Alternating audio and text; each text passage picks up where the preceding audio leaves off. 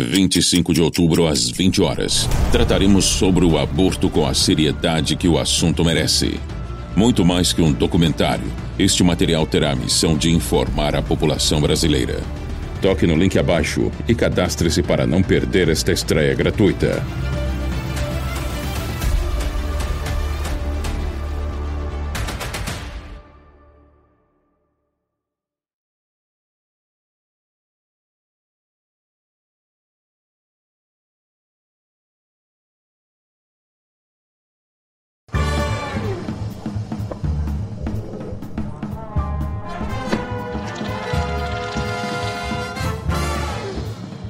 Começa mais um Conversa Paralela, o seu podcast favorito da Brasil Paralelo. Favorito de Renata em Viana, nova inclusive. temporada. Nossa, é verdade! Com certeza. Boa lembrança. Não podemos esquecer de Renata Viana. Favorito de Renatinha. Renatinha, um beijo pra você. Renata, que já esteve aqui Já conosco. esteve com a gente para falar sobre cuidados com o lar. Cuidados com o Lar. Foi um ótimo podcast. Renata, Thaís e Vitória. Foi Sim. excelente. Boa noite, meu querido. Muito boa noite, Lara Que bom vê-lo mais uma vez. Temos hoje personalidade ilustre aqui conosco. Uma pessoa que tem chamado a atenção de. Olha, eu ia dizer milhares, mas eu acho que são milhões de pessoas. Um baita autor que vai falar conosco sobre fé e religiosidade. Estou falando de Rodrigo Silva, que é teólogo. Bem-vindo, querido. Olha, eu que agradeço esse carinho, sou fã de você, sou fã do Brasil Paralelo. Tava conversando com o pessoal ali fora, tudo que vocês produzem é muito bom e para mim está sendo uma honra estar aqui. No passado houve um convite para uma participação, mas depois mudaram os planos, não deu certo, mas agora estou aqui. Eu espero que seja um bate-papo muito legal, que todo mundo possa curtir e a gente possa conversar um pouquinho sobre essa temática essencial para nossa vida. Que voz de radialista Nossa, ele tem. total. né? Você sabe o que eu pensei Pessoa que também? tá assistindo no Spotify, porque estamos no Spotify também, entendeu? A galera vai, nossa, vai até dormir com essa, essa voz. Você consegue até, Um né? alento. É maravilhoso. Rodrigo, você é autor de vários livros. Um deles é este aqui, que eu tive o prazer de ler, O Ceticismo da Fé. Foi autografado agora. Inclusive, um beijo pra minha seguidora Cláudia, porque foi ela que me mandou esse livro de presente há uns, há uns acho que há mais de anos já. E eu o li agora, Poxa, recentemente. Obrigado, obrigado Cláudio, também. É. Um abraço para você. Um abraço pra Cláudia. E você, mas você não é autor só deste. Fala um pouquinho pra nós da sua produção. Bom, eu tenho alguns livros publicados. Eu tenho um livro sobre a Bíblia de Aleph a Ômega, que é um livro de introdução geral à Bíblia, com muitas perguntas que as pessoas fazem. É, por que que o, de onde vem o nome Bíblia? Quem separou a Bíblia em capítulos e versículos? Por que que a Bíblia de versão católica tem alguns livros a mais do que a Bíblia de versão protestante? Houve um concílio de homens que realmente sentou e demandou o que seria a Bíblia ou não. É fato ou é mito que Constantino que produziu a Bíblia? Coisas dessa natureza. Que legal. É, tem um outro livro também que eu escrevi é, sobre é, Deus. É, é, a, a, enciclo, tem enciclopédia histórica da vida de Jesus. Não posso esquecer desse. É um livro que para mim é um, um dos meus xodós. É um livro onde eu conto como a vida de Jesus foi no antigo Israel, na região que muitos chamavam de Palestina, se bem que esse é um nome anacrônico para o tempo de Jesus, e com a arqueologia, falando o que, que nós encontramos da época de Cristo, como era o movimento político da época, social, cultural, um Jesus contexto, existiu ou né? não, um contexto ilustrado. E outros mais. Agora também estou. é, terminei um livro sobre Maria Madalena, que vai ser lançado no ano que vem, onde nós estamos bacana. assim fazendo uma análise psicobiográfica de Maria Madalena, com coisas surpreendentes que vão, vão, vão assim causar até estranheza em muitas pessoas no bom sentido da palavra. Desafiador. E eu gosto de escrever, dar aula, é, sempre estou na minha casa com a minha esposa. E é muito gostoso. Que está aqui que tá conosco, inclusive, belíssima. Exatamente. A Laura, Laura sempre me acompanha para todos, todos os lados. Eu acho muito bom, uma companheira fiel ali. E eu fico muito feliz com a vida. E também, de quebra, é, como arqueologia é a minha praia, acabei de chegar agora do Líbano. Aham, Ontem sim, várias cheguei, é. postagens maravilhosas. Exatamente. E, e ali a gente mexeu com. Escavamos eh, no Oriente Médio e tem um museu que a gente está construindo em Engenheiro Coelho. Eu vou deixar o convite para vocês e para todo mundo é, um, dia, um dia visitarem ali na cidade de Engenheiro Coelho, no Centro Universitário Adventista de São Paulo.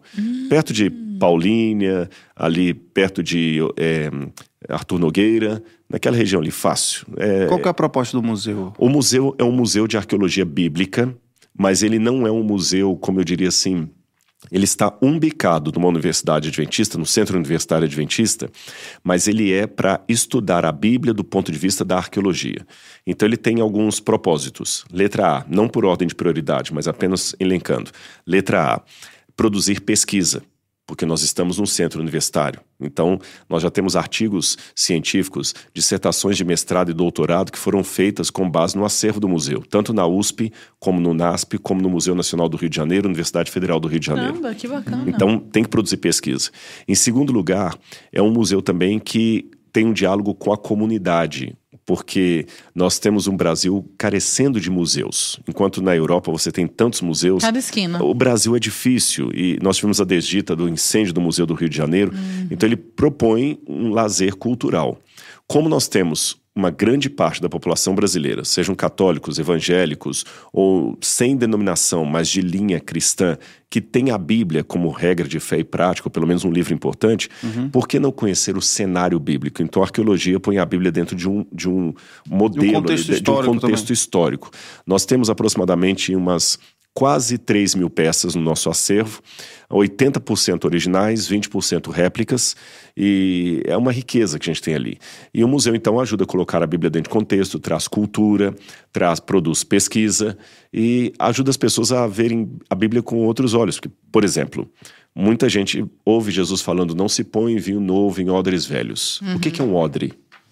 Não se sabe. Ah, sim. Atrás do museu nós temos um jardim que a gente chamou de Jardim da Bíblia, onde estão plantadas árvores do Oriente Médio. Ah. Quando conta a história de Zaqueu que subiu num pé de sicômoro. O que, que é um sicômoro? É, nunca ouvi falar. Nunca ouvi falar. Que árvore é essa, né?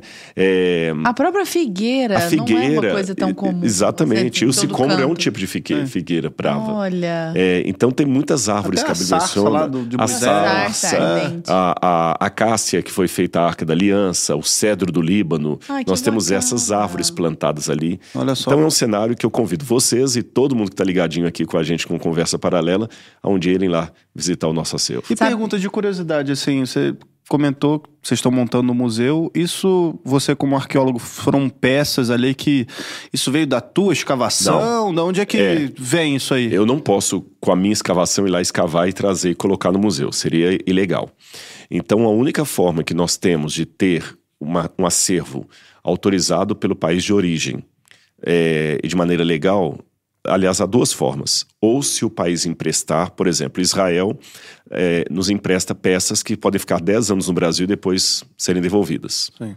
Inclusive, estou, a gente está fazendo uma parceria com a Universidade Hebraica para trazer um acervo para ficar. Esse não vai ficar 10 anos, não. Vai ficar talvez um ano e depois vamos devolver para Israel.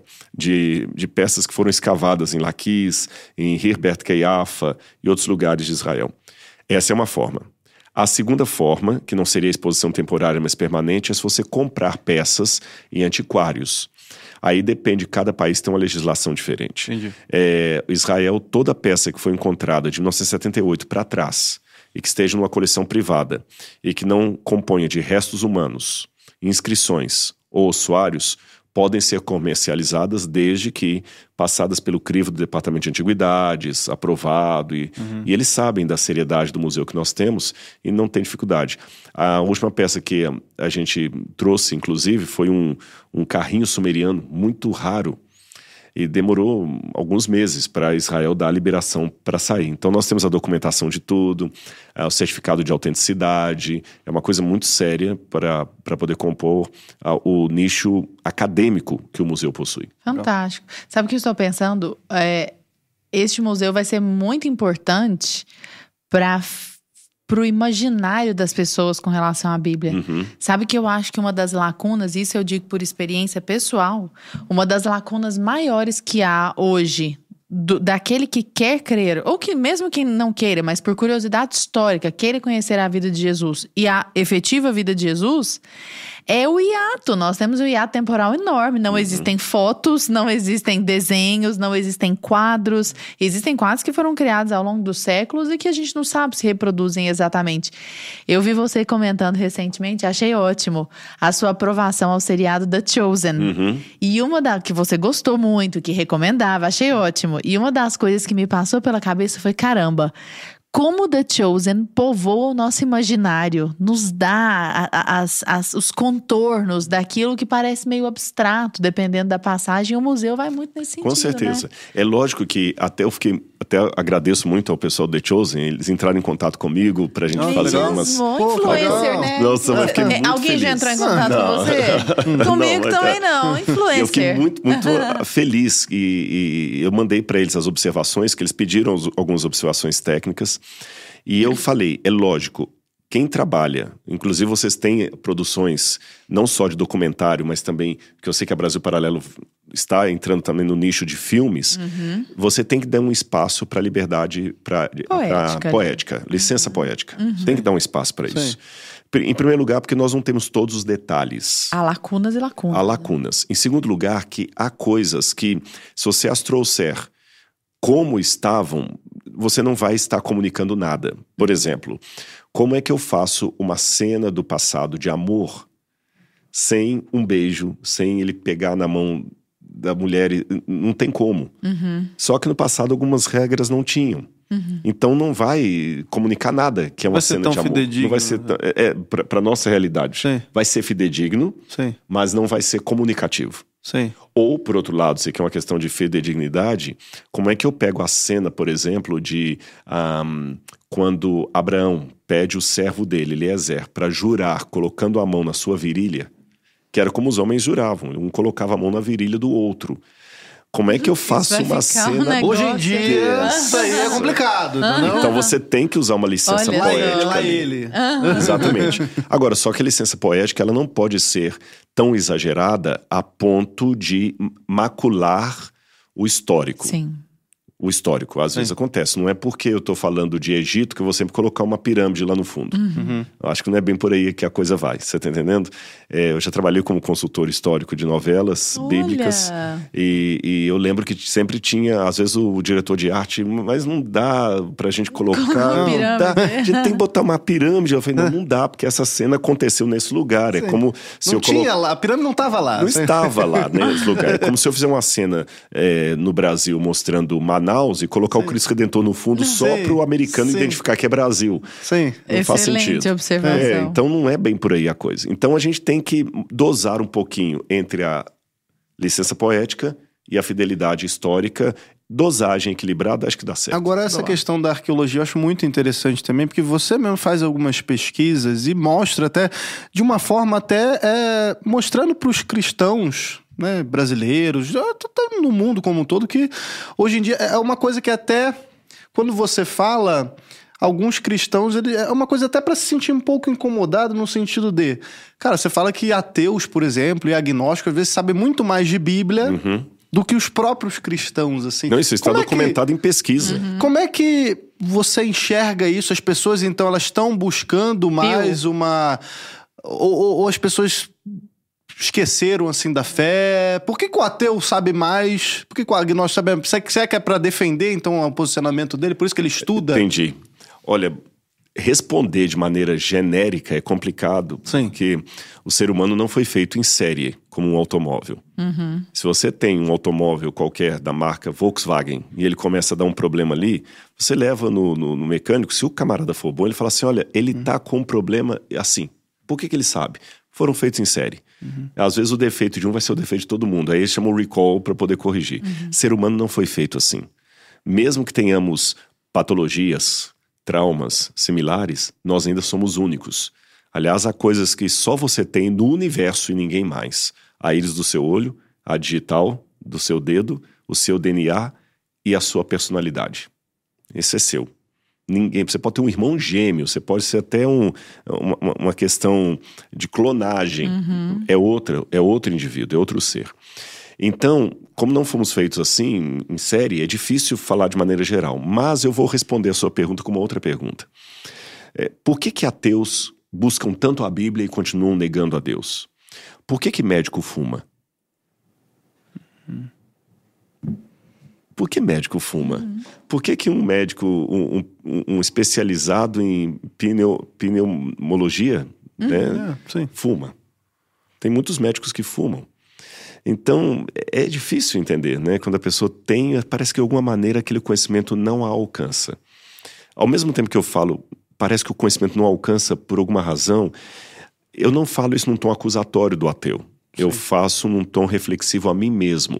O que que eu, Rodrigo, cristão, estou fazendo que possa facilitar ou prejudicar ou dificultar O entendimento. o entendimento do ateu a respeito do Deus que eu acredito, né? Excelente. Então eu tenho que fazer sempre essa pergunta. Então, Aliás, esse, o seu livro, O Ceticismo da Fé, que, primeiro, muito me surpreendeu, porque eu olhei e falei, pô, vai ser um puta livro chato, com a linguagem técnica. E não é, é um bate-papo como este aqui. Embora ele tenha muitos fundamentos, aliás, inúmeras pesquisas, ou você cita, nossa, dezenas, talvez até centenas de outros autores e numa linguagem palatável, acessível. Eu achei sensacional. Obrigado. Você abre esse diálogo. Tanto é que eu achei. Vamos começar pelo título, né? Os ceticismos da fé já parece um paradoxo. E você já abre falando que este livro é fundamentalmente aqueles que não são crentes, que ele está aberto para aquele diálogo. E incentiva aqueles que creem em Jesus que questionem, que levantem questionamentos, que façam perguntas. E aí a minha pergunta é: questionamento, então, não é incompatível com fé. Não são coisas incompatíveis. definitivamente não. Na verdade, até esse título, ele saiu o seguinte: eu estava. Eu tive o privilégio de dar, de dar três entrevistas ao Jô Soares. Eu fui uma vez lá e me convidaram. Na época, eu, era o grande talk show na época, não tinha podcast na época, então era o Jô Soares. Era maravilhoso. Aí eu fui, fiquei, tudo bem, deu certo. Depois chamaram de Você novo. lembra o ano? Ai, foi bem antes da internet, é difícil. Porque não tinha nem YouTube, não tinha nada disso, não lembro. Teria que eu checar. Sim. Aí eu sei que eu dei uma entrevista. Um ano depois, a Rede Globo chamou de novo para uma segunda entrevista. E deram dois blocos. Eu já me surpreendi. Olha. Porque diziam que na época as pessoas até pagavam para ir ao Jô Soares. Quem queria lançar um livro, pagava, ficava na fila. Depois de mais um ano, chamaram de novo e foi convite do Jô Soares e deu mais dois blocos. Olha, então foram três entrevistas. De- Sim, que eram três blocos, dois. Ali eu percebi uma coisa, e aí eu vou responder a sua pergunta. Que a moral não era minha, porque eu não, não era ator, não era artista, não era nada, né? E em segundo lugar, eu aprendi que é o tema de Jesus que atrai, o tema de Deus ainda atrai. E aí no final dessa terceira entrevista, já estava sendo nos momentos finais, e tempo de televisão é cronometrado. O Jô Soares falou alguma coisa, Rodrigo, tal, tal, tal. tal. Eu falei, aí eu falei isso, Jô, às vezes a gente tem que, que questionar sim, porque a fé é racional.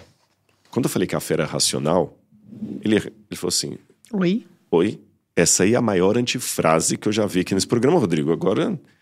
E eu falei com ele: não, a fé tem que ser Agora racional e precisamos de mais um questionadora. bloco pra explicar. É, não, não tinha assim um bloco. Sim. Eu tinha poucos segundos, eu falei assim: a fé, se ela não for racional, ela não é fé, é fideísmo. É, exato. Aí ele agradeceu, pô, brincou, você é o cara. E tá- e terminou o programa assim. Mas eu fiquei com aquilo na cabeça. As pessoas pensam que a fé é, É irracional, emo- é é, emocional, É. emotiva, e ela não pode ter questionamento. E ela Por é isso o título, arrebatadora, assim, aquela coisa o emocionante. ceticismo da fé. Começou lá. É, Ou você acredita ou não acredita? ou você acredita ou não acredita. E não é bem assim. Na Bíblia, se nós olharmos, é, a Bíblia não coloca fé e dúvidas como incompatíveis. Vou dar exemplo. O pai da fé na Bíblia, para quem está acostumado a ler o texto, é Abraão. A Bíblia, Abraão tem o título de o pai da fé. Só que a primeira vez que Abraão abre a boca para falar qualquer coisa na Bíblia, em Gênesis capítulo 15, é para expor uma dúvida. Como que eu vou ser pai de uma grande nação? Ele duvidou. Várias passagens da Bíblia, Deus, Deus até incentiva a dúvida saudável. Fazei prova de mim, diz o Senhor. Façam prova de mim. Provai e veja que eu sou Deus. Vamos arrazoar, diz Isaías, falando, Isaías usando a voz de Deus, né? Arrazoemos, vamos sentar, vamos colocar a cabeça para funcionar. Jesus terminou a missão dele no Calvário fazendo uma pergunta: Deus meu, Deus meu, por que me desamparaste? E eu não achei que Jesus só estava ali fazendo um teatro, ele estava realmente com uma angústia, uma pergunta honesta. Então, a, a fé não é incompatível com a dúvida.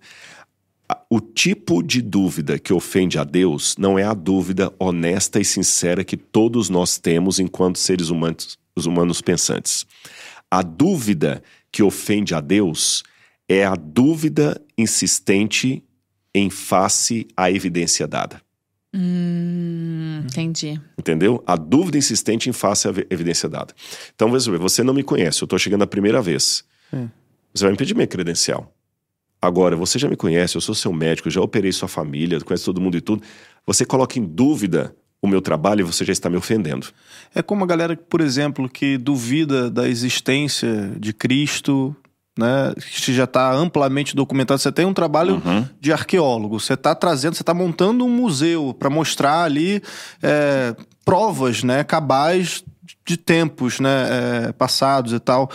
E aí tem uma galera que acha que ainda é um livro de ficção, de que foram, sei lá, que qualquer pessoa poderia Com escrever, que o cara não existiu, né? O filho do homem não existiu. Né? Isso é inventário, isso é igual, sei lá, qualquer história. É um Uhum. Hamlet né, melhorado, sei lá.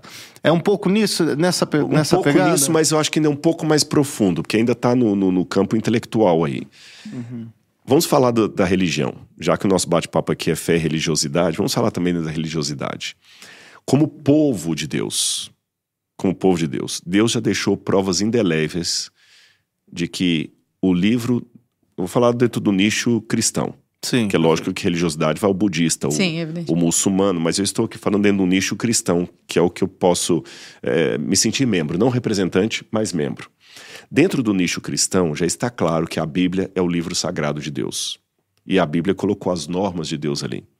E nós estamos vendo hoje muitos cristãos que, apesar das evidências bíblicas, estão querendo seguir um- um- uma coisa sua.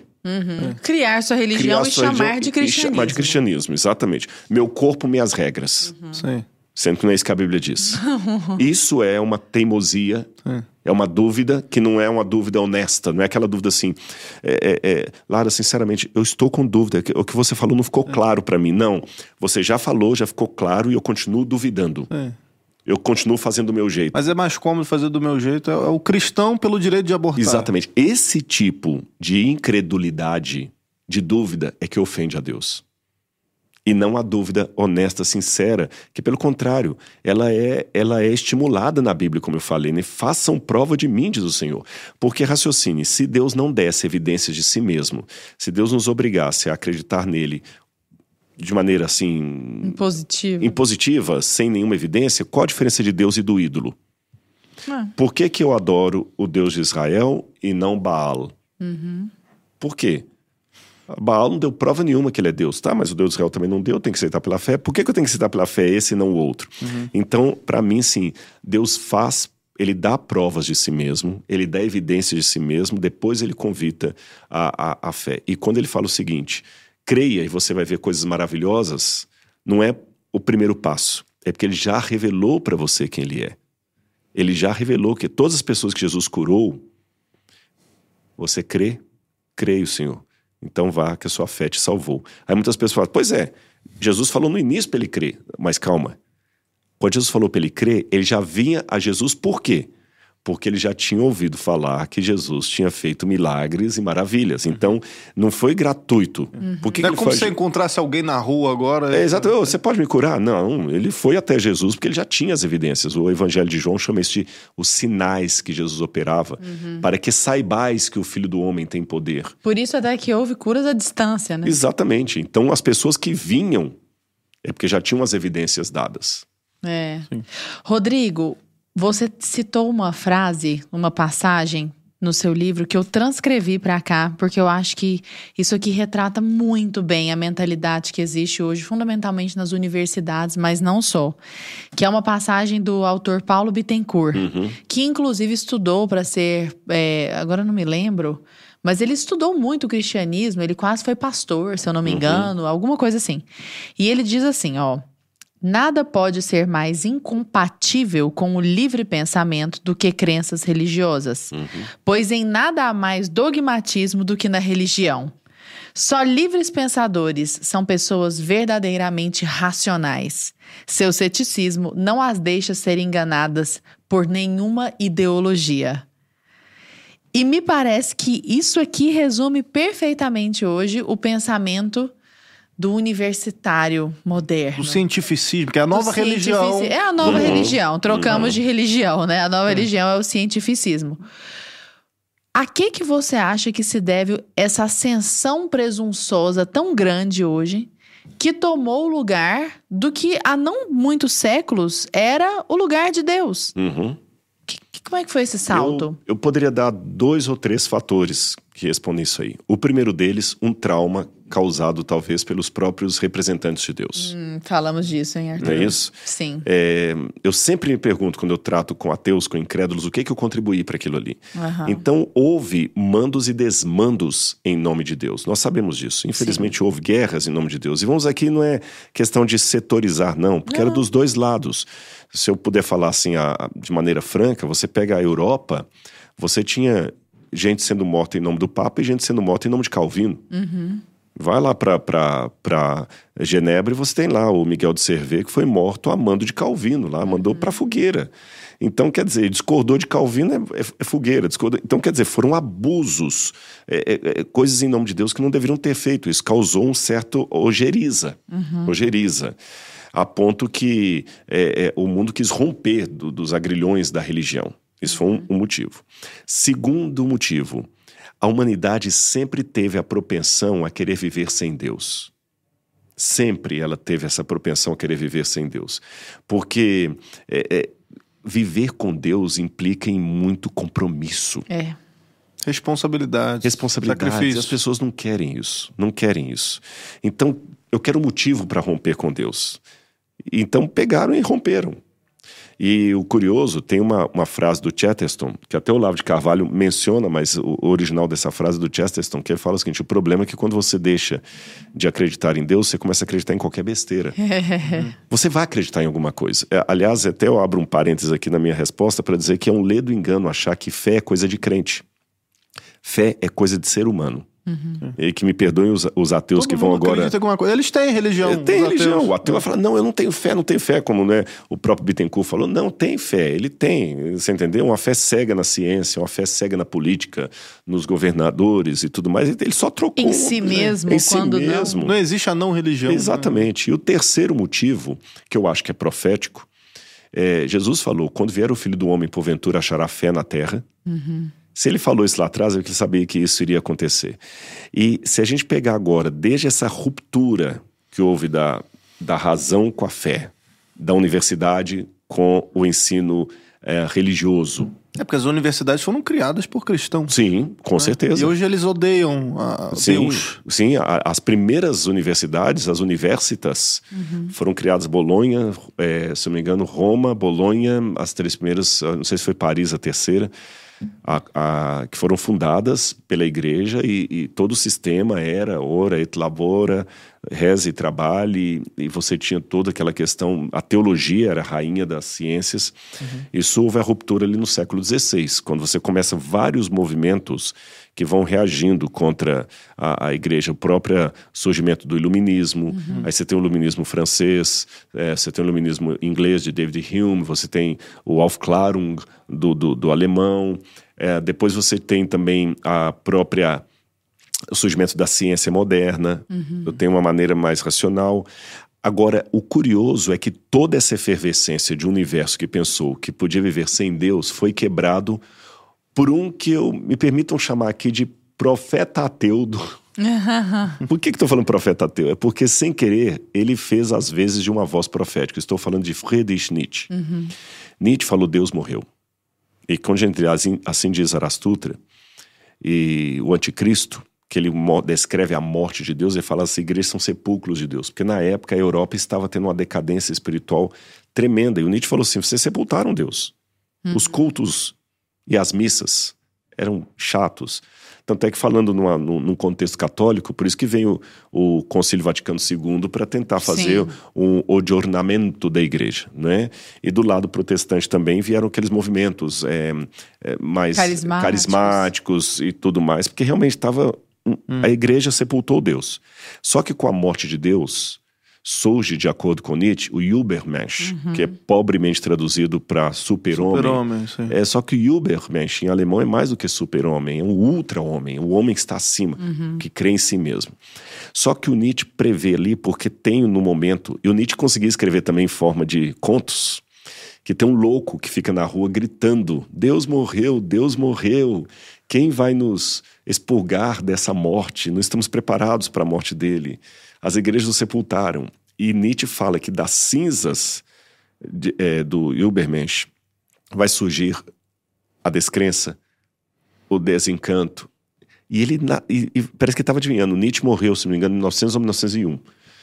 E 14 anos depois, 1914. Primeira Guerra Mundial. Primeira Guerra Mundial. Uhum. Depois, Segunda Profético. Guerra Mundial. Aí o ser humano percebeu que ele não era o senhor da história. Hoje, se eu posso pegar a sociedade líquida do Bauman, ou pós-modernidade, como alguns preferiam chamar, Lipovestic, nós estamos agora uma era de pessoas que não querem se tornar adultos. Porque ser adulto implica na responsabilidade. Então, nós temos pessoas de 30, 40 anos, a geração The Friends. Lembra o seriado The Friends? Não constituíram família, que moram com os pais. E tem a cabeça de 16 anos até hoje. O cara tá com 40, 50 anos e tem a cabeça de 15, 16 anos, 13 anos no máximo, para alguns casos.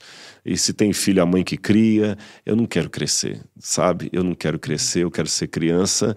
E aí eu também não quero Deus, porque Deus implica em responsabilidade. E, E religião aí? também. E aí vem a resposta social, hoje, da cosmovisão que domina, falando: você pode ser o que você quiser. Hum. Então, se você quiser ser uma criança Uma até os 60 samambaia, você anos. pode ser. E, e todos os setores estão prometendo isso. Hum. É, o- agora, recentemente, estava o filme da Barbie fazendo Aham. todo sucesso. Nossa. É, a Barbie era isso. Quando a Barbie começou, a Barbie, no- há 40 anos que ela começou, ela oferecia para as mulheres isso. Você pode ser o que você quiser.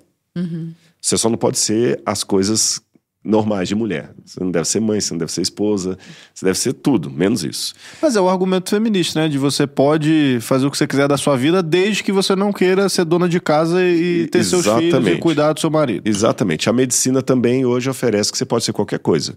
Você pode ser homem, você pode ser mulher, você pode ser é, qualquer coisa. É, você pode ser aí um alfabeto outro, todinho. Vou fazer só um, um pequeno parênteses. Você pode ser qualquer coisa na medicina atual agora, né? Aham. Mas você é um arqueólogo. Você vai chegar lá na frente, né? Quando você vai escavar lá e ver um esqueleto, você só vai dizer, ó, isso aqui ou é homem ou é mulher. Exatamente. Exatamente. Mas criaram essa ideologia. Se me permite, até já que você falou isso, é, é como se fosse o eco edêmico da voz da serpente.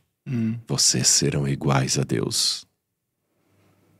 Porque Deus sabe que o dia que vocês comerem desse fruto, serão abertos os olhos de vocês e vocês serão iguais a Deus. Então Eva não comeu o fruto proibido porque ela estava com fome. É, ela não comeu o fruto proibido porque é, não tinha outro parecido, não. É porque ela queria cobiçar ser igual a Deus. Muitas vezes as pessoas acham assim, Rodrigo, hum, que mané diabo que? Nunca vi. A gente vê o estereótipo com chifre, com tridente, ele todo vermelho, chegando na sua bunda assim, Uhum. te dando uma, uma, uma tridentada. Mas é assim que o diabo se aproxima das pessoas? É claro Como que, que o não. diabo chega? É claro que, em primeiro lugar, ele existe. Isso, Existe. vamos falar sobre isso. Primeiro ponto Por é quê? isso. O ceticismo quer, da fé. ele quer que você saiba que ele não existe. Exatamente. É, Você é vantajoso para ele parece- caricaturizar-se. Uhum. É, é vantajoso para o diabo carita- car- caricaturizar-se. Ele existe. E eu lamento dizer que, embora eu respeite todas as opiniões, até as contrárias à minha, mas eu posso lamentá-las, é, existe um grupo de teólogos em todos os setores, protestante, católico, de uma teologia liberal ou progressista, que cada dia que passa ela assume facetas assim mais irreconhecíveis do ponto de vista da teologia. E uma dessas facetas dessa teologia liberal é que o diabo é um mito, inclusive no setor católico. É, Teologia da libertação, essas eu coisas. não vou dizer a teologia da libertação propriamente dita, mas teólogos da libertação sim, Sim, sim. que colocam que o diabo é apenas um mal social. É interessante porque esse é um dogma da igreja. Inclusive, recentemente eu assisti, eu estava vindo de viagem, aí no, no, no avião, 13 horas de, de, de voo, eu peguei do Líbano para Dubai, Dubai para o Brasil. Aí estava passando um dos filmes, era o Exorcista do Papa. Olha só. Falei, eu vou ver, esse aqui é baseado em fatos Eu não reais. tenho a mínima com coragem de assistir É, nada de é terror. interessante, Eu é. tenho medo de gremlins, pra você ter noção. É, e, e eu já participei de uma situação de pessoa possessa. Não é nada agradável mesmo. Nossa Não, Senhora. graças a Deus, Deus me deu a vitória, sabe? Mas no filme, esse detalhe que eu queria pegar para ilustrar, Uhum. o problema é que tinha um papa, um padre exorcista que, re- que reportava direto ao papa, e havia teólogo querendo desmenti-lo, querendo acabar com aquela ordem do exorcismo que o, o diabo não existe. Como se fosse um teatro, uma encenação. É, e até eu lembro, é, a- havia na igreja, eu estou tentando lembrar o nome do autor aqui, um que escreveu um título, um artigo muito capcioso nos anos 60, para responder à teologia liberal, dizendo assim: o diabo não existe, Deus não sabe. Qual que é o trocadilho do tema? O diabo não existe? Ok. Deus não sabe, Deus não é onisciente, Deus não é o que vocês pensam que ele é. Então é muito complicado isso. É lógico que, além de pregar a não existência do diabo, uma outra coisa que ajuda muito o diabo é a forma infantil como alguns tratam o exorcismo. É entrevistando o diabo, quem você é, aqui eu tenho poder. Então, hoje, assim, dá uma vergonha muito grande é, alheia, eu diria, de alguns que assim brincam com a fé das pessoas e agora Quase uma dramaturgia. Uma dramaturgia, ele leva a pessoa ali e, e alguns são a- a- você vê que são atores que são ensaiados para fazer ali, tem uma autossugestão. É quase tem- um Hermes e Renato. Eu sou capeta. Exatamente, só que só que tra- travestido de seriedade. Sim. É, Se é o que eu posso chamar de seriedade. Então não é por aí, porque também um intelectual vai olhar e falar assim, é nisso aí que vocês acreditam, né?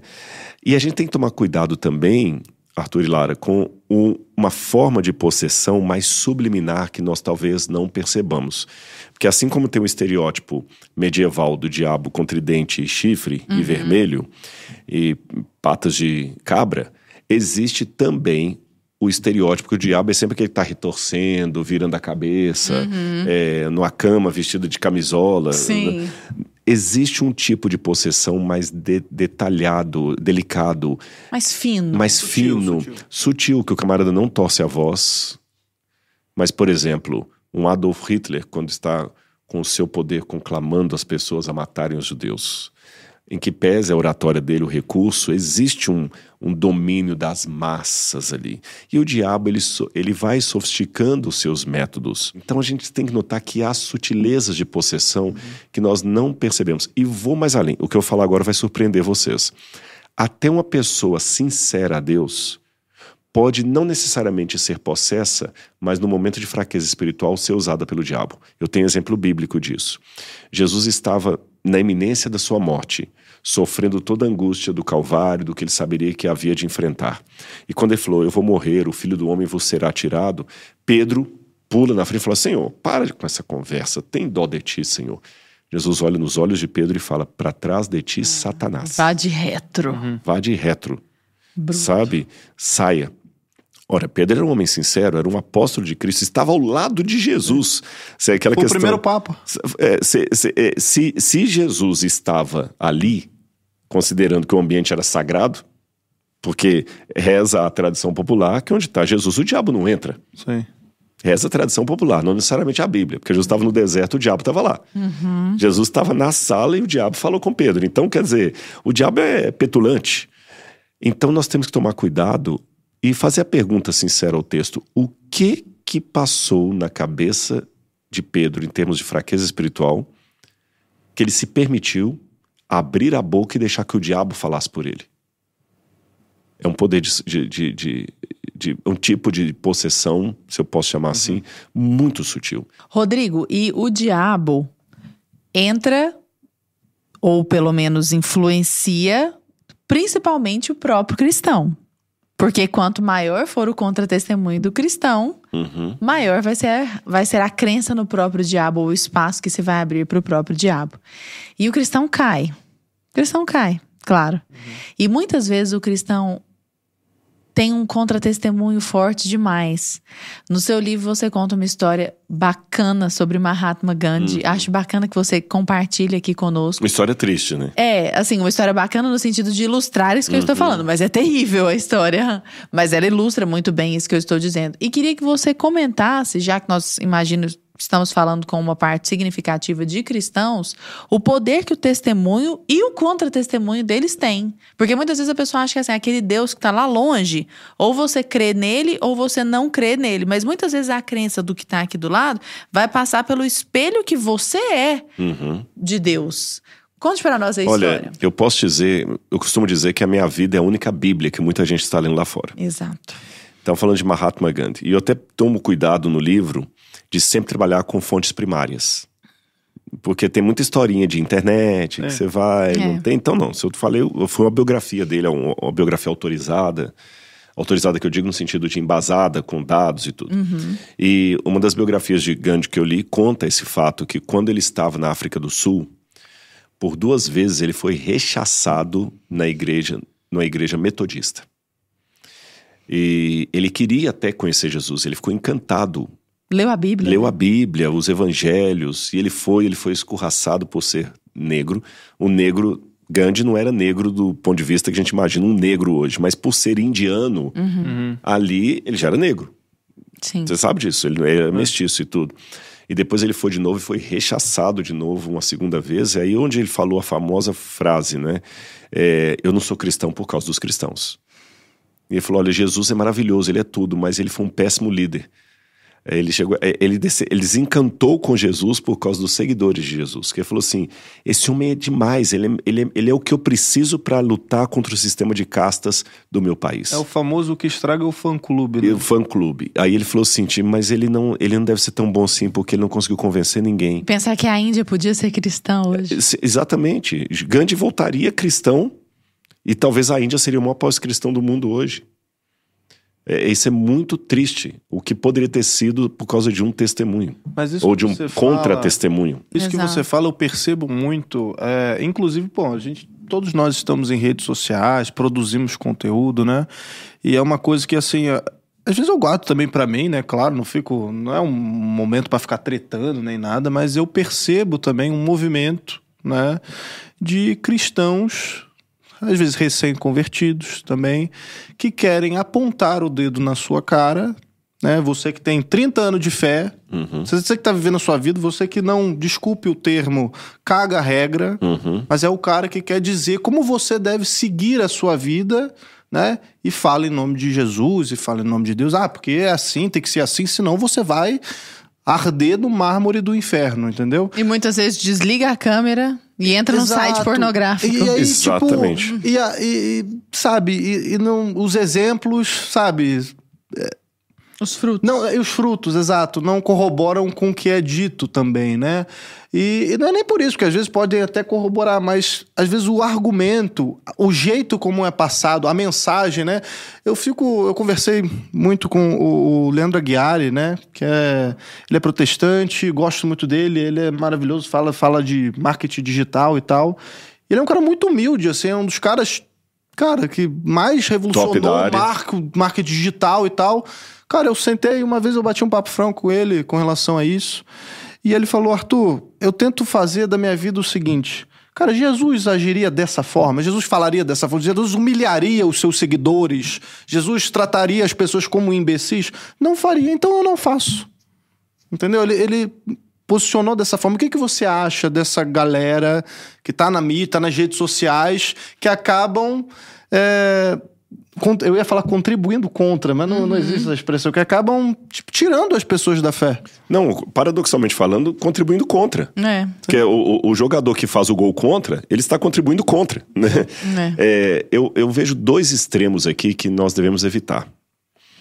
É, Todo mundo que está na, na, na mídia hoje, aí, seja na mídia digital, televisiva, e aqui, com todo respeito e humildade, vai um, aqui uma dica aos meus colegas que são teólogos e tudo mais. Um extremo que eu acho que devemos evitar é o extremo de você não deixar claro o que você acredita. Você entendeu? Do isentão. de- o isentão ou aquele que só fala coisas que vão agradar. Sim, Você entendeu? Eu sou religioso, eu sou padre, eu sou pastor, eu sou coisa, mas vou nos programas aí só pra falar de amor, de inclusão, blá, blá, blá. não disso. E, e- sem a parte do sacrifício, sem a parte da cruz, é, né? e com todo respeito, assim, por exemplo, eu não sou católico, mas eu conheço bastante as doutrinas católicas, que meu mestrado e doutorado foi na Universidade Católica. Eu vejo alguns padres falando algumas coisas nas redes sociais, nos programas, que eu falo assim: isso não é o dogma da igreja. Não é o que a igreja acredita. Mas ele nunca fala, nunca se posiciona daquilo porque ele não quer ganhar pedrada. Então. Mas então tem a ver com politicamente correto também, de, que é o cara não querer ser cancelado Exatamente, também. não quer ser cancelado. E Jesus falou: aquele que me negar entre os homens, eu negarei. Uhum. Então tem esse extremo daqueles que, para ser excessivamente corretos do ponto de vista político, uhum. politicamente correto, não ser cancelado, Se ele nega, nega e fica ali é. flutuando, flutuando, flutuando. Eu lembro que uma vez num, num debate que eu tive que ir, eu, eu nunca pensava que eu um, um, adventista tinha que defender a igreja católica de um padre de um padre é, franciscano, porque o que ele estava falando da igreja lá não fazia sentido. Ele estava acusando a igreja de tirar, de colocar Jesus branco para não para esconder do mundo que Jesus era negro. Que isso, isso não foi gente? verdade. E olha que eu não sou católico. Sim. Então tem esse extremo de você não deixar claro o que você acredita para não ser cancelado. E o outro extremo uhum. é o extremo de você pegar o que você acredita e colocar de uma maneira tão deselegante, uma discordância de maneira tão desrespeitosa, que você, assim, sabe, tá sendo um chato. Não, não, dá vontade de te ouvir porque a sua arrogância fala mais alto. É o chatólico. É o chatólico. Então, esse aqui é o contrário, é outro extremo. Ele, tá, ele não tem vergonha de dizer o que ele acredita, mas ele coloca o que ele acredita de uma maneira assim tão soberba. soberba, tão, sabe? É prepotente. É prepotente. A pessoa se bota num pedestal. É, assim. olha, não é cortando a orelha de Malco que eu vou defender Cristo. Aprendam com o erro de Pedro. Uhum. Sabe de uma coisa? Você não sei se já foram para Israel alguma vez. Não. Não. Vou contar uma historinha para vocês o dia que vocês forem para Israel. É, as igrejas católicas mais bonitas e bem preservadas que estão em Israel são as que são de origem franciscana. Por quê? Não a dos cruzados. Com exceção da igreja de Santana, que fica ali no Betesda, em Jerusalém, a única igreja da época dos cruzados que está de pé as outras estão de pé assim, Igreja Santo Sepulcro. Uhum. É um pedaço aqui que foi destruído, depois fizeram outro por cima. Pá, pá, pá, um monte de aglomerados de capelas que foram destruídos por guerras e mais guerras. E você vê no Santo Sepulcro, na Igreja da Natividade, você vê as marcas da guerra, uhum. Uhum. da briga. Briga que, aliás, tem até hoje, porque uma parte da igreja é católica ortodoxa, outra parte é armênio, outra parte é católico romano, e às vezes você vê um padre brigando com outro lá por causa de uma vassoura que foi colocada, a ponto que a igreja do Santo Sepulcro, quem tem que abrir e fechar a igreja todo dia é uma família muçulmana, porque os, os cristãos não se entendem para abrir a igreja do Santo Sepulcro. Gente, que loucura. Agora vamos mudar o espectro e vamos falar das igrejas franciscanas. Uhum. São lindas, preservadas, bonitas, lugar agradável, da custódia de Terra Santa, que é, são as propriedades dos franciscanos. Aí você pergunta, qual a diferença histórica para dos, dos franciscanos ser tão bonita, tão agradável, tão bucólica e as outras igrejas serem tão, sendo que são todas católicas. Quando São Francisco de Assis chegou lá, era a época das cruzadas, é, ali estava na mão dos muçulmanos. O líder muçulmano ouviu: está chegando um homem chamado Francisco, e ele tinha sido militar, o pequeno francês, né? Francesco, o nome, uhum. ele tinha sido militar. Então já chegou a, a, notícia: chegou um militar aqui com um grande exército. Então eles armaram até os dentes para enfrentar mais uma cruzada dos cristãos. Quando viram ao longo do caminho, essa história é real, Francisco de Assis vindo com um monte de mulheres, crianças, gente pobre, gente humilde, com roupas rasgadas. Aí perguntou: onde está Francisco? De Assis? Estou aqui. E onde está o seu exército? Aqui atrás de mim. E onde estão as armas de vocês? Ele mostrou a mão calejada. E o que vocês vieram fazer aqui? Servir a vocês. Como nos servir? Porque Jesus mandou servir o inimigo. A gente veio servir vocês. Resultado: nunca foi derramado sangue numa situação dessa. Terras foram concedidas aos franciscanos que estão até hoje na custódia de Terra Santa. O que veio na base da espada, uhum. da violência, da imposição, não deu bom resultado. Não estou dizendo que a gente tem que ser vaquinha de presépio e aceitar tudo. Não é questão de ser pacifista, né? Exatamente, mas assim, ter o bom senso de saber eleger minhas batalhas, o modo como ir, sabe? Sim. Não é nem por força nem por violência do Senhor, mas pelo meu espírito. E as pessoas têm que aprender isso hoje na conversa. E tem uma frase, ela é atribuída a Santo Agostinho, mas não existe a fonte primária é. dessa frase. Então vou citar a frase, mas ela não é necessariamente Santo Agostinho. No essencial, unidade. No não essencial, diversidade. Em tudo, caridade. Hum, muito bom. Há coisas que a gente não pode ter opinião particular, já está sacramentado. Eu não posso ter uma opinião diferente da sua sobre o nazismo. Isso é de ontem, acabou. Uhum. O crime é de ontem, não tem opinião particular. No essencial, unidade. Há coisas que você vai ter a sua vivência, eu vou ter a minha. Casuística. Em tudo, caridade. Muito bom. Uhum. É, e essa coisa do, da, da dose, da força que você emprega, eu, eu sempre pensei muito sobre isso, muito. E o Jordan Peterson tem uma uhum. entrevista em que ele fala algo que falei, caramba, é exatamente isso. Ele fala assim: você não pode ser fraco a ponto de a pessoa olhar para você e constatar que você é fraco. Porque se você não for violento sendo fraco, isso não é virtude nenhuma. Porque afinal de contas você não tem a potência da força. Hum. A fraqueza atrai a agressividade. E a fraqueza, exatamente, homens fracos, que é diferente, por exemplo, de, de, de São Francisco. São Francisco não, não, não, fez isso porque ele era fraco, é porque ele era mentalmente muito forte, uhum. inclusive. Que ele se submeteu àquilo. Porque do contrário, ele poderia ter proposto uma negociação, alguma coisa que saísse mais fácil ali para ele e tudo mais.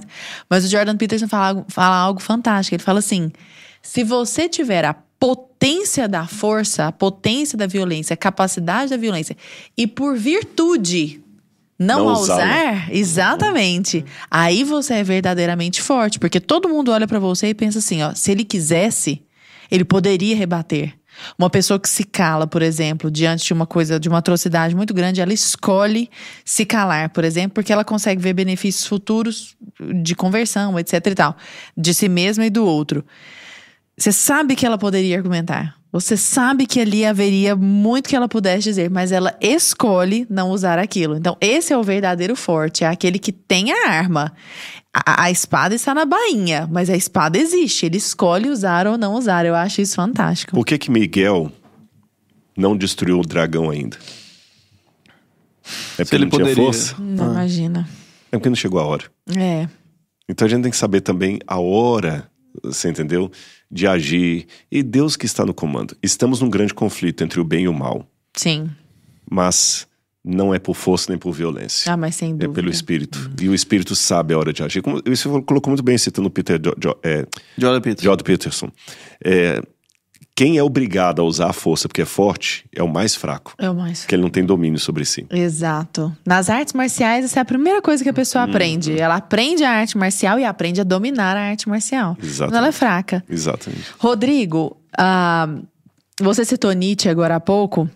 E Nietzsche dialoga muito com Dostoiévski, né? Uhum. Embora um fosse, de fato, crédulo e o outro, outro incrédulo, uhum. né? E, e uma das coisas que, que o Nietzsche fala que Deus morreu a respeito disso, e eu quero perguntar para você, porque é um pressuposto do qual Dostoiévski parte nos romances, como que fica um mundo sem Deus? Existe a possibilidade da moral existir sem Deus? Sem a, se eu nego a existência de Deus? O Dostoiévski, quando ele trabalha isso, que Dostoiévski é a semelhança de C.S. Lewis, trabalha os conceitos dele em forma de história, uhum. crime e castigo, Irmãos Karamazov. Uhum. Ele cria uma problemática ali. É quando Smerdiakov mata o pai adotivo para ficar com a herança. Uhum. E o irmão dele, que tinha escrito, um, o irmão que era ateu, na trama, ele escreve um artigo onde dizia o seguinte: vamos nos livrar da, do, dos, dos, das cadeias da religião. Se Deus não existe, tudo é permitido. Uhum. Aí o irmão mata o pai por causa da herança, só que ele é preso. Quando ele vai visitar Smerdiakov, ele fala assim: por que você matou nosso pai? Você é um louco. Ele te deu tudo, você era um filho bastardo, ele te assumiu e tudo. Ele falou assim: não, não sou nada ruim. Você disse que se Deus não existe, tudo é permitido? Ou com você que disse. Exatamente. Né? Então tudo é permitido. Eu não iria tão longe dizendo que se Deus não existir, não, não haverá moralidade no mundo. Uhum. Haverá. Por que, que eu digo que pode haver? Porque existem muitos países ateus que têm baixíssimos índices de violência. Uhum. O meu ponto não é esse. O bem e o mal continuam existindo, e, né? Exatamente. Pô, a verdade continua existindo. Exatamente. O meu ponto é o seguinte: você, como ateu, pode até ser uma pessoa moral, honesta, de bons princípios. Mas você não tem fundamentação alguma para defender porque você é de boa moral, de bons princípios. Essa é que é a questão. Porque, veja bem, se Deus não existe, de onde vem a moralidade?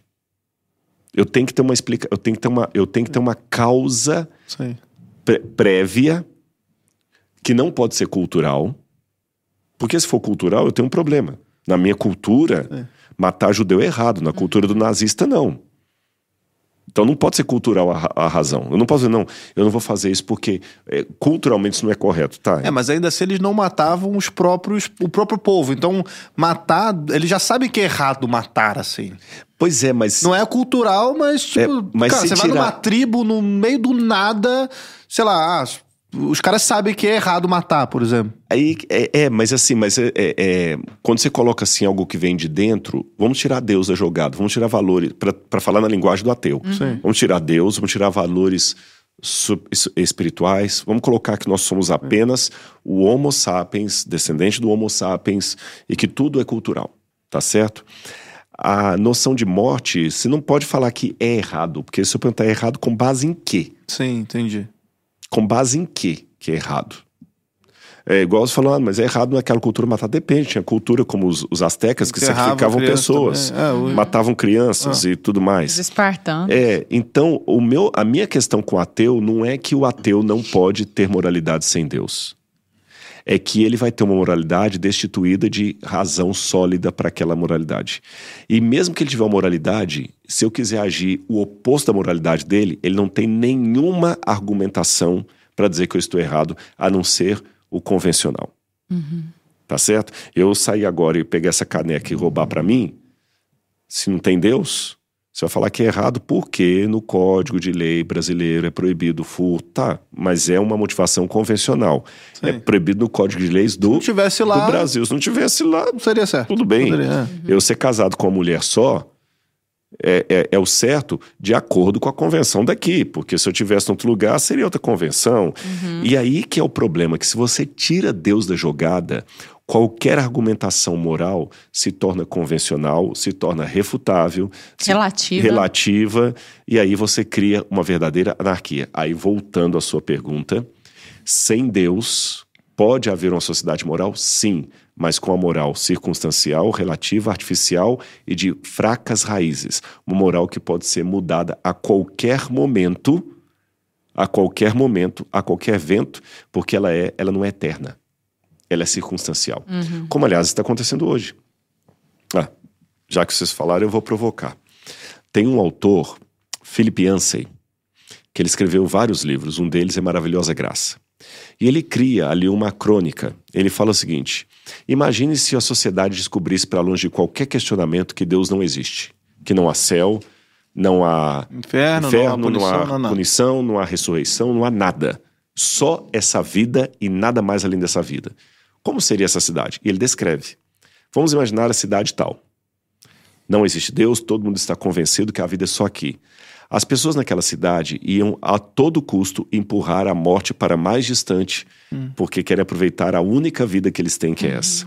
É, rostos joviais estariam estampando os outdoors e os velhos estariam sendo escondidos para que as pessoas só vissem beleza e juventude.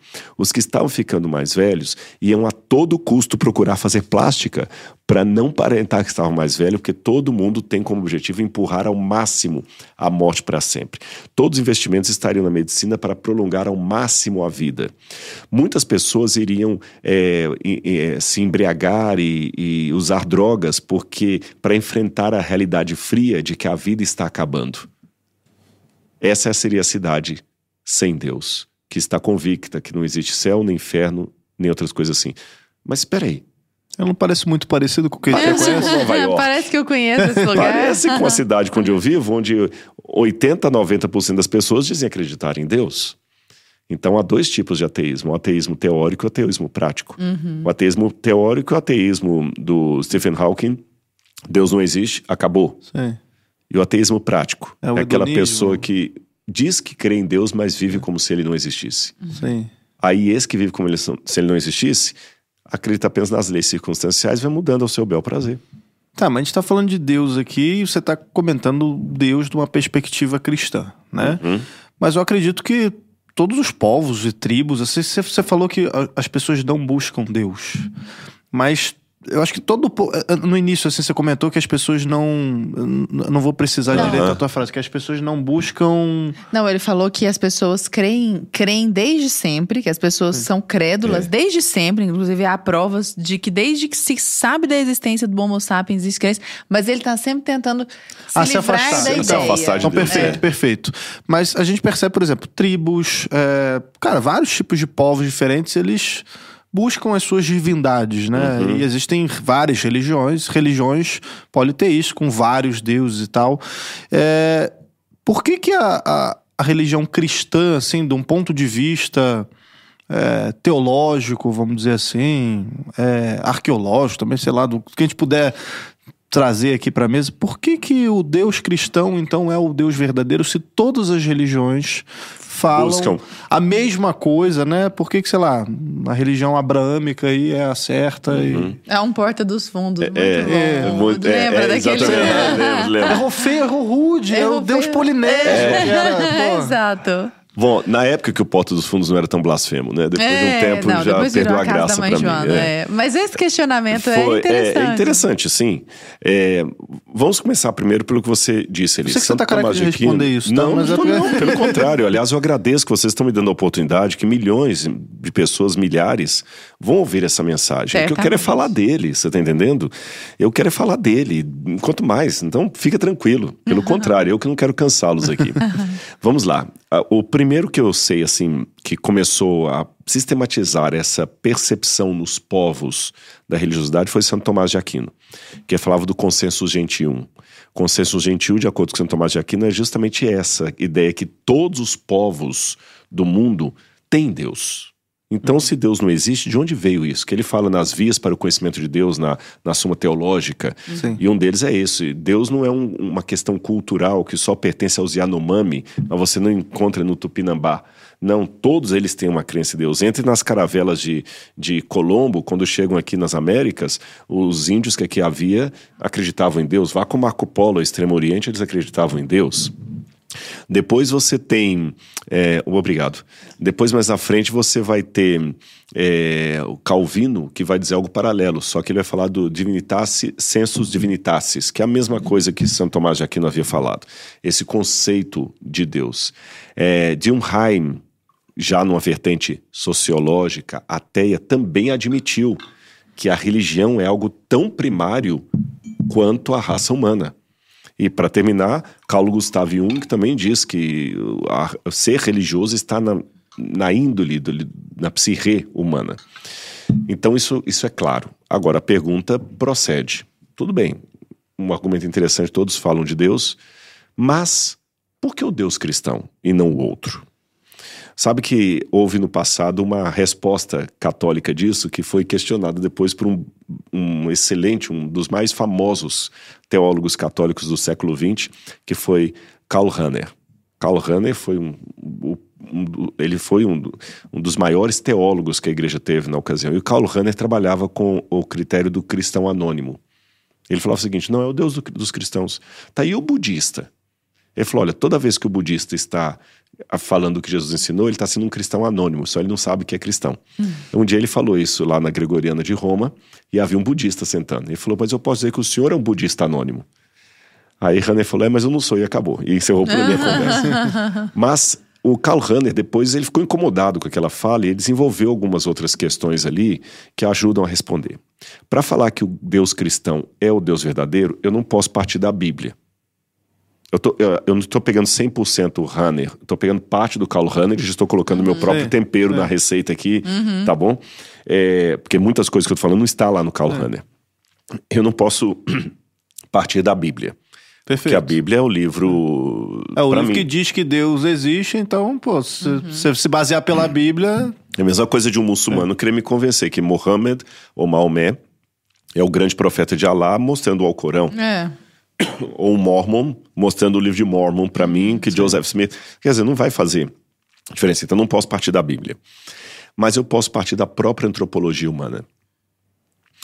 Está escrito no nosso DNA que nós temos um vazio com forma de Deus no nosso coração. O próprio Sigmund Freud, pai da psicanálise, ateu, falava que nós temos uma carência por um pai universal. Estou falando de um ateu. O próprio, o próprio Freud admitiu isso, enquanto ateu. Ou seja, eu posso dar uma gama de autores ateus que admitem para você. Existe um vazio com forma de Deus. Eu não creio em Deus, Deus não existe, mas, eu, mas é indelével. É, é, é, como é fazer? É, é, não é não, não estou falando a palavra aqui agora. Inegável. É inegável essa palavra, obrigado. É inegável que há uma carência pelo divino. Qualquer pessoa, se fizer uma autoanálise muito franca, vai perceber. Exatamente. Isso. Aquele vazio. O vazio existe. Eles negam que existe o que preenche, mas admitem o vazio. Bom, partindo desse pressuposto ateu, comprovado e tudo mais, que existe esse vazio, eu vou olhar qual é a forma desse vazio. Então é como se fosse um joguinho, sabe esses joguinhos é, epistemológicos de criança que você coloca assim. A um, estrela no buraco a estrela da estrela. no buraco da estrela, o, o coração no buraco do coração e deixa ali para a criança ir, ir treinando. Qual é o formato desse buraco que está aqui? Depois que eu analisar esse buraco, eu vou olhar as formas de Deus que são apresentadas. Então a primeira coisa que eu noto é que as religiões do mundo, por mais que sejam assim enormes, são mais de 1.800 religiões é, pagãs e mais de 800 religiões cristãs, mas eu posso resumir essas religiões se eu pegar o arquétipo delas. E se eu pegar o arquétipo delas, eu vou resumir a cinco ou seis é, é, rumos. Por exemplo, se eu pegar o arquétipo animista, eu já fechei várias religiões ali. O animismo é aquela que acredita em espíritos da natureza e faz barganhas com esses espíritos da natureza. É o espírito da água, uhum. é o animismo que vai dar origem ao politeísmo e tudo mais. Eu posso pegar o animismo. Eu posso pegar no monoteísmo o Islã, que depois do cristianismo é a religião mais forte do mundo hoje. Uhum. Eu posso pegar. Judaísmo? Ju, o judaísmo está dentro do, do, do, do, monoteísmo também. É, eu poderia pegar religiões de matriz indiana né, que tra tratam Deus como sendo um pensamento, o budismo é um braço disso aí. Então você vai reduzir em cinco ou seis arquétipos Sim. as religiões mundiais. Aí vamos voltar agora para o vazio. Esse vazio que eu tenho é um vazio paradoxal. Por quê? Porque o vazio que eu tenho, por um lado, é de um Deus que seja o oposto do que eu sou. Porque eu tenho sede de eternidade. Ninguém quer morrer. Uhum. Ninguém quer morrer é bobagem. Fala, não, quem quer morrer, ou porque está com a depressão muito séria, está querendo se matar, ou porque a vida já perdeu o propósito. Ele está com 95 anos, já morreu todo mundo, já morreu a esposa, não tem mais ninguém. Tá, ele está tá, tá deprimido. Então ele fala assim: já cumpri minha vida, eu quero morrer. Mas uma pessoa que está bem consigo mesmo, com seus sentimentos, ele não quer morrer. Uhum. Ninguém quer morrer. Nós queremos a eternidade. Uhum. Nós temos uma sede de eternidade. Se nós pudéssemos segurar os momentos bons para que durassem para sempre, o primeiro beijo, a primeira vez que a criança chamou seu nome, mamãe, papai, a gente poderia. Lá na Itália tinha uma música que falava que nós temos a sede do baile que não acaba mais. Né? A, gente, a gente queria. É, é, é, um misto quando uma coisa boa está acontecendo, porque ela é gostosa, mas ela está passando. Uhum. Então nós temos uma sede de eternidade. Então esse Deus tem que ser eterno. E para ser eterno e me garantir a eternidade, ele não pode mudar. Ele não pode ser surpreendido por nenhum evento do futuro. Uhum. Ele não pode é, é, é, estar preso a um lugar, porque onde eu estou, ele tem que estar comigo. Uhum.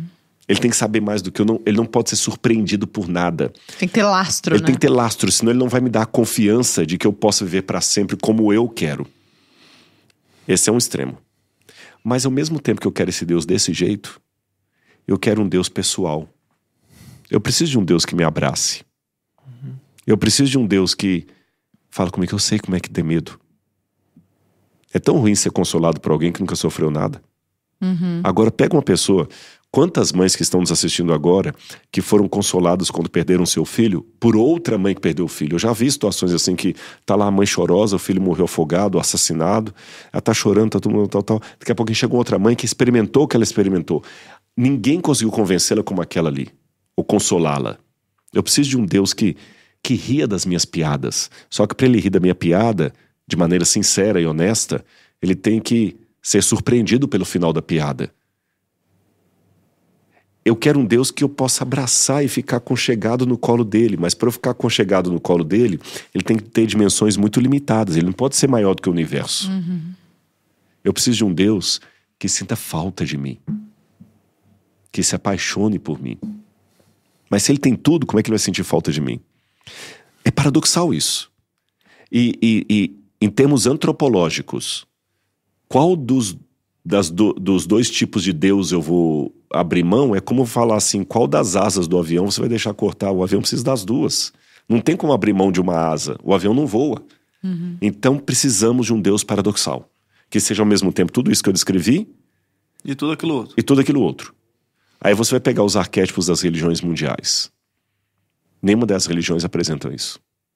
A única religião que apresenta um Deus que cobra o paradoxo é o cristianismo. Porque o Verbo se fez carne uhum. e habitou no meio de nós e vimos a sua glória, glória como do unigênito do Pai. A única. E a única religião que fala que Deus ama e pode ser amado é o judaísmo barra cristianismo. No Islã não tem como amar Allah. Allah não ama, amar Allah é justo. Allah é justo. Hoje eu sei que no politicamente correto, não, tem, não, não, Allah ama. Não, mas se você pegar o Alcorão mesmo, os ensinos islâmicos, Allah não ama ninguém. Allah é justo. Allah não vai te dar o paraíso porque Allah te ama. Allah vai te dar o paraíso porque você foi fiel e merecedor. Se eu falar das religiões animistas, você não vai ganhar um presente da mãe natureza porque ela te ama. É porque você fez uma barganha com ela, você fez um sacrifício ali. Hum. Se for olhar as religiões hindus que têm a, a reencarnação, você vai merecer o céu porque você foi se purificando, se reencarnando. Não é porque Deus graciosamente te amou. Ele te amou, mas você fez algo para merecer. Uhum. A única que fala o seguinte, que Deus me ama e que eu posso amá-lo de volta é o judaísmo barra cristianismo. Amarás, pois, o Senhor teu Deus de todo o teu coração Deus pode ser o objeto do meu amor, Deus é amor. E curiosamente falando, essa descrição judaico-cristã, mais cristã, porque o judaísmo só vai ter um pedaço do caminho, uhum. não completa o que é o Messias, somente o cristianismo dá. Qualquer outro Deus que você apresentar, ele vai preencher muito bem um lado da carência, mas a outra asa do avião vai ficar em falta. É. E, e foi o único que se encarnou também, uhum. né? Por o qual eu tenho fatos históricos. Por exemplo, algo que você diz aqui no livro que eu não sabia, mas também porque eu nunca fui atrás de saber. Que no budismo, por exemplo, se você perguntar para um, budista se Deus existe, uhum. ele vai falar: você é que vai sentir aí. É, é, aquela coisa Exatamente. bem. Exatamente. Defina o que é Deus, é muito, muito abstrato. É muito hum. abstrato. Só que a minha é carência, igual... ela tem CPF. Eu estou uhum. procurando alguém específico. Eu quero. É como alguém. Lembra quando o Silvio Santos tinha assim um programa de namoro que eu esqueci? O nome, namoro na TV, eu acho que o nome era ah, esse. Sim. E as pessoas escreviam cartas lá. E ela falava assim: que tipo de namorada você quer? Ah, eu quero uma namorada que seja alta, magra, morena.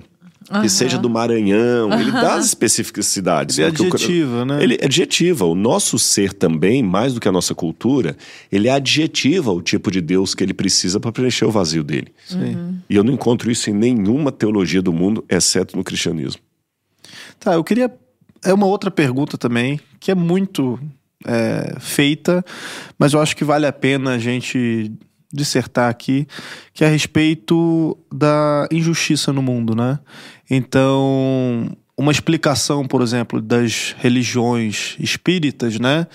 Ah, nasceu uma criança sem os braços, sem as pernas, olha, que coisa, né? Então, uma explicação para isso é que ela reencarnou e ela precisa passar por essa fase da vida, por essa encarnação, porque numa vida passada ou ela fez algum algum algum mal, sei lá, ela foi Hitler na vida passada e agora ela está purificando a alma dela, né? E Jesus não passaria também de uma alma muito purificada e qualquer um aqui poderia uhum. ser o Cristo numa longa evolução, né?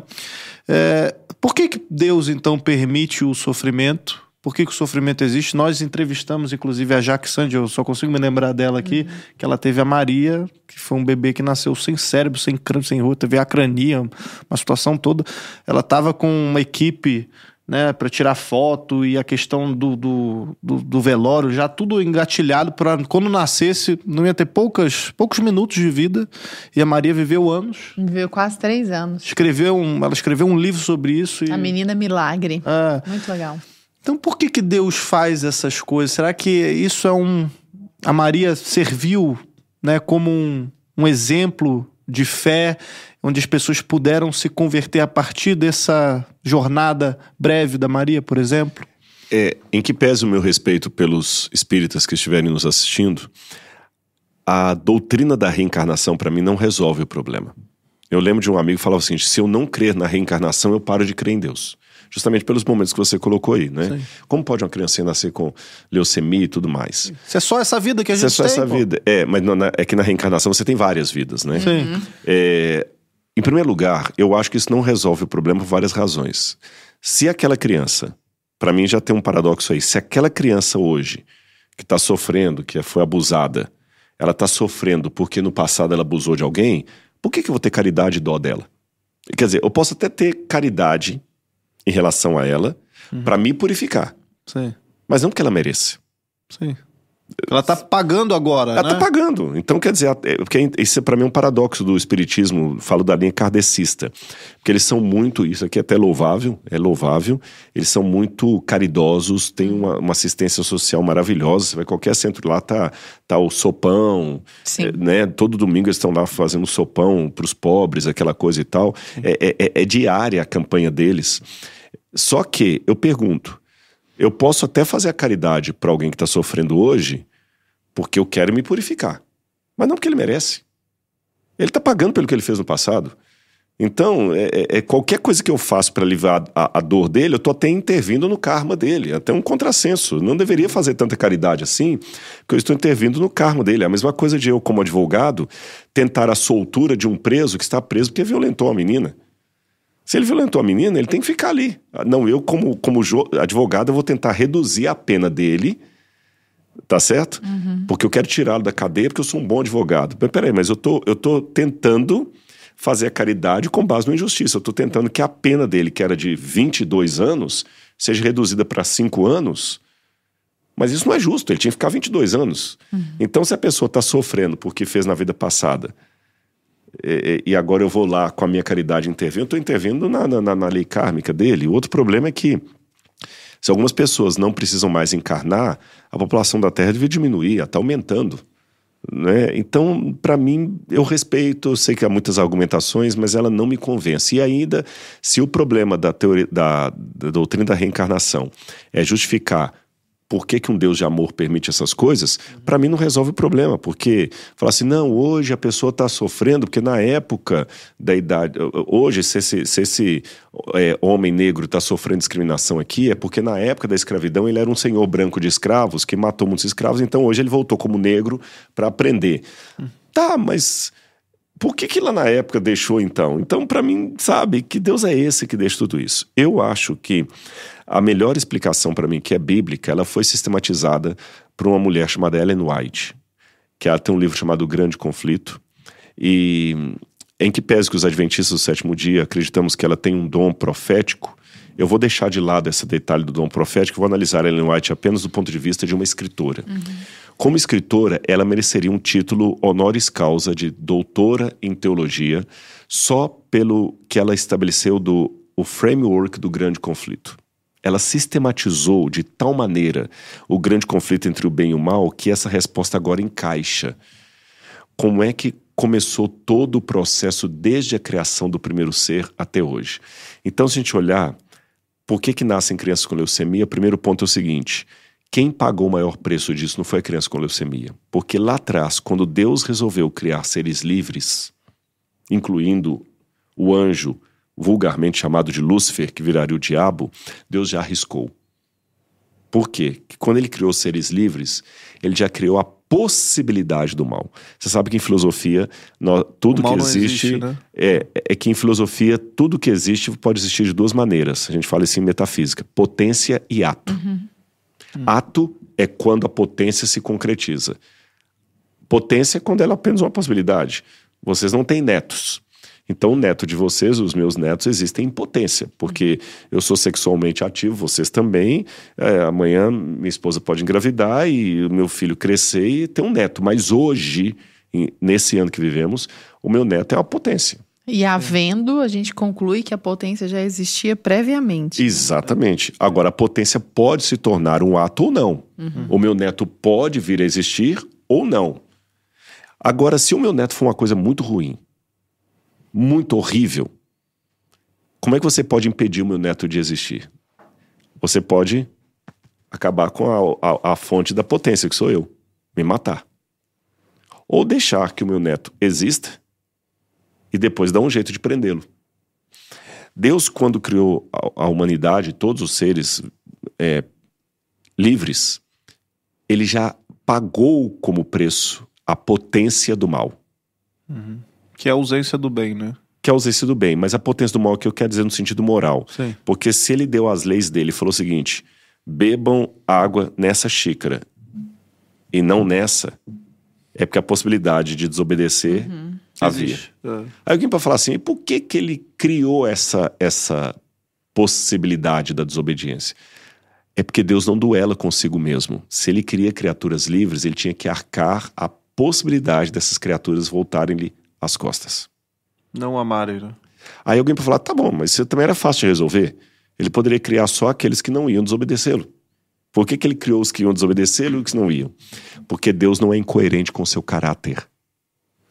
Imagine que eu seja um professor e chego em sala de aula e falo o seguinte, gente, todo mundo aqui vai, vai me dar uma nota 0 ou 10. Vocês não são obrigados a assistir minha aula. Tá bom? Só vai assistir minha aula quem me der nota 10. Quem tá me dando nota 10 fala que eu sou um excelente professor e que ele quer assistir de qualquer jeito a minha aula. Quem quiser ficar livre, é só botar um zero para mim. Aí os alunos, nossa, que professor, né? Aí alguns dão zero, outros dão 10. Eu recolho aquilo ali e prometo, eu vou levar todo isso aqui à mesa do reitor para ele saber o que, que os alunos pensam a meu respeito. Aí você comenta com a Laura assim, nossa, o Rodrigo é autoconfiante mesmo, né? Porque ele deixou a gente opinar sobre ele e vai levar para o reitor. Só que vocês não sabem que no corredor eu separo a pilha de zero da pilha de 10 e a pilha do zero eu queimo.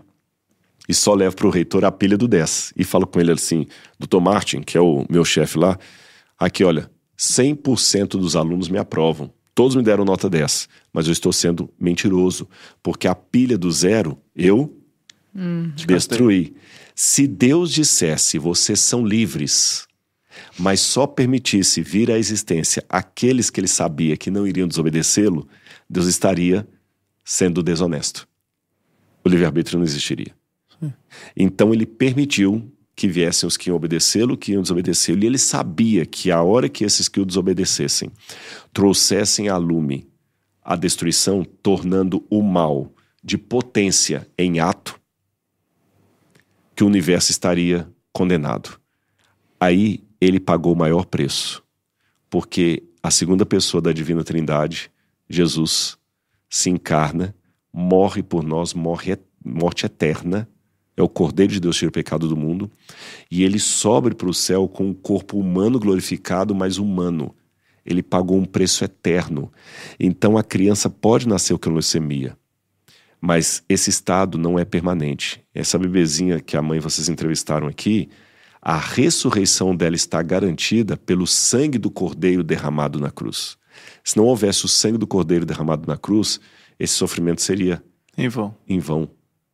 Você entendeu? Então, eu digo para vocês, eu não tenho explicação por que crianças morrem com leucemia, mas eu tenho a esperança que a leucemia não é algo que vai durar para sempre. E Jesus falou uma vez que contaram uma parábola, aliás, eu estou até aqui por coincidência, por coincidência, eu estou aqui na minha Bíblia, porque eu peguei ontem, anteontem lá no, no, no Líbano, isso aqui, ó. Não sei qual câmera que eu mostro essa aqui. Essa aqui, E o ó. pessoal que está ouvindo, vocês vão imaginar. trigo. Vocês vão imaginar em casa. A Lara já falou, o que, que é esse aqui, Lara? É trigo, mas pode ser joio. É joio. Ah, é joio, mas é porque é muito Mas parecido, que né? bom que você se confundiu. Porque é esse o É objetivo. do esse o joio. objetivo. Jesus disse que... E eu peguei, eu colhi isso agora. Que legal. Para você. Pronto. Ah, poxa vida, ficar, muito viu? obrigada. Vou Pra fazer essa mesma, aqui, essa mesma pergunta para as A gente pessoas. estava lá no, no, no Líbano e passamos no lugar. eu- mostrei pro pessoal que estava comigo. Eu falei, olha, é, eu estava com outros professores de teologia que dão aula de Bíblia. Isso aqui é o joio. Comecei a mostrar, né? Ele é muito parecido com o trigo, tanto é que te enganou. E Jesus conta uma parábola que um semeador plantou o trigo no seu campo e quando no outro dia apareceu um monte de joio. E os funcionários falaram, mestre, a gente plantou o trigo, de onde veio o joio? Aí a resposta, um inimigo fez isso. E os funcionários dizem: O senhor quer que a gente arranque o joio agora? E Jesus falou assim: Não. Porque se vocês arrancarem o joio, vocês podem confundir, como a Lara confundiu, e arrancar o trigo junto. Deixe que eles cresçam. E no dia da colheita, aí vai ser fácil separar, porque o joio, ele não tem, depois pode olhar, ele não tem a sementinha para fazer a. Ele é oco. Ele não tem a sementinha. Ele é oco. Não dá para fazer nada com ele, não dá para fazer pão nem farinha. Nossa, é que agora que eu pensei no simbolismo disso, não dá frutos, né? Não dá fruto. não... Então, no dia da colheita da volta de Cristo, ele vai separar o joio, do, trigo. E aí, tudo que é joio, tanto no sentido pessoal, aqueles servos de Deus que não são de verdade, são pretenders, ele vai separar, como também toda a maldade. A tuberculose, o câncer, a, a, a violência, tudo será colocado de lado e vai separar. Porque isso aqui é que dá fruto, não aquele lá. E para fechar, é interessante que enquanto essa separação não acontece, Deus age de uma maneira que poderia até ser capciosa uma pergunta ateia. Por que Deus cura alguns e não outros? E até as curas, os milagres que Jesus fez, na verdade, ele apenas adiou a morte. Sim. Jesus ressuscitou Lázaro Sim, para ele morrer depois para de morrer novo, depois. Então, na verdade, a ressurreição foi só um adiamento. É. Todo mundo- o, o leproso que Jesus curou depois morreu de outra doença. Então, por que, que ele só adia, não cura definitivamente? E segundo, por que, que ele curou alguns e não curou todos? Por que, que ele curou algumas crianças, mas essa só permitiu viver três anos? É porque se Deus saísse curando distintamente a todo mundo e de maneira permanente, nós não íamos almejar o dia do juízo. Se por outro lado ele não agisse nunca na história, nós nos sentiríamos desamparados. Parece que o deísmo tem razão. Deus deu corda e abandonou. Então ele faz algumas curas por amostra grátis para mostrar que ele ainda não abandonou o mundo, mas ele não cura a todos para mostrar que o céu ainda não é aqui, para que nós almejemos a glória. Mas chegará o dia, pode ter certeza, que o joio vai ser separado do trigo. Muito bom. E, e engraçado, o Rodrigo, o fato de nós não entendermos, eu acho engraçado porque muitas vezes as pessoas tomam os- a sua limitação de entendimento como a medida de todas as coisas. Do tipo, ah, ele cura uns, não cura outros. Por como que ele escolhe isso? Não dá pra entender se eu não entendo, logo Deus não é justo, Deus não é bom, ou até Deus não existe. Mas essa mesma pessoa crê porque ela constata a gravidade. Ela não sabe explicar por que a gravidade existe. Ah, mas ela sabe, tem a fórmula. Não, tem a fórmula que constata a existência da gravidade, mas não por que a gravidade existe. Por que que a gravidade não é pra cima, é pra, sabe assim? E tantas outras coisas que a gente constata, mas que não sabe explicar. E crê.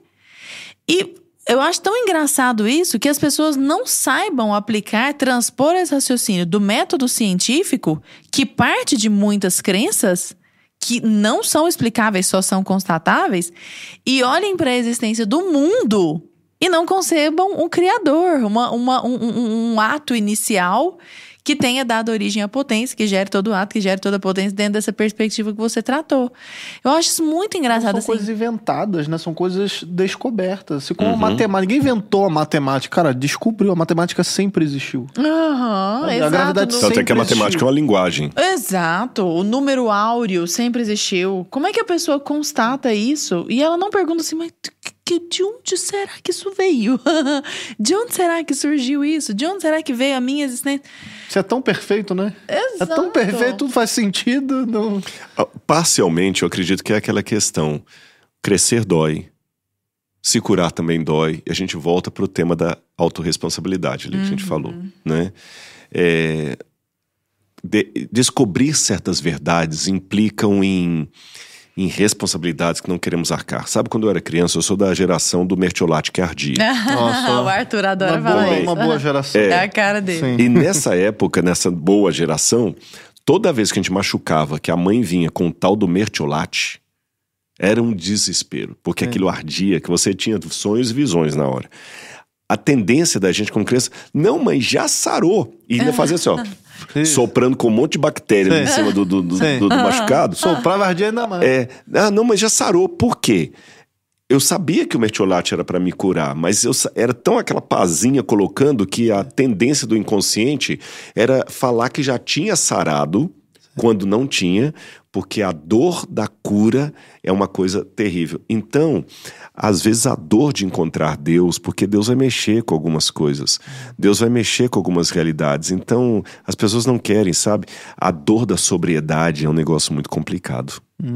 Eu tenho uma pergunta com relação ao Brasil. A gente já se encaminhando para o nosso final aqui também, né? Com relação ao Brasil, muitas é, é, correntes falam que o Brasil vai ser um ponto de referência, de resistência cristão no mundo. Né?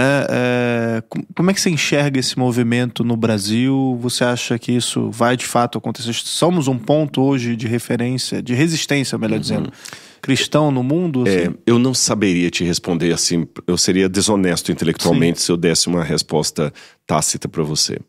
Eu não saberia. Mas eu posso responder de uma outra maneira.